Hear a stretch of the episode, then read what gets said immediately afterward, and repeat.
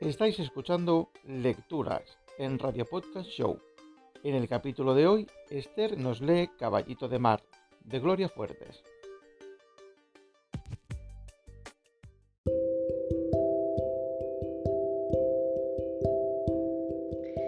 Caballito de mar, cómo galopa con la cola enroscada entre las olas. Caballito de mar, cómo galopa con la cola enroscada de proa a popa.